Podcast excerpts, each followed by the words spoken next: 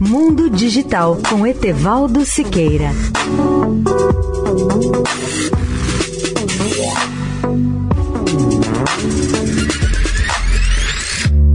Olá, ouvintes da Eldorado. A pandemia parece estar favorecendo as vendas de PCs.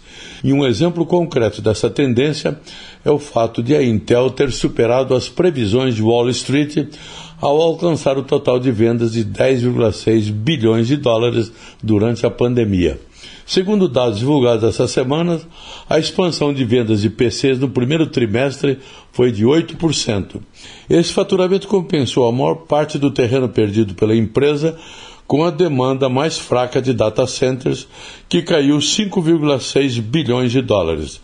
A previsão de receita da Intel é de um total de vendas de 18,6 bilhões de dólares, inalterados em relação ao ano anterior. Desse total já estão excluídos 1,1 bilhão de dólares de receita de seu negócio de memórias NAND, que está em processo de venda para a SK Hynix.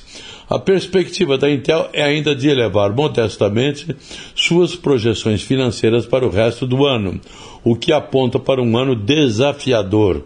À medida que a empresa tenta acelerar um plano de recuperação, suas ações caíram mais de 1% das negociações pós-mercado. Etevaldo Siqueira, especial para a Rádio Eldorado. Mundo Digital com Etevaldo Siqueira.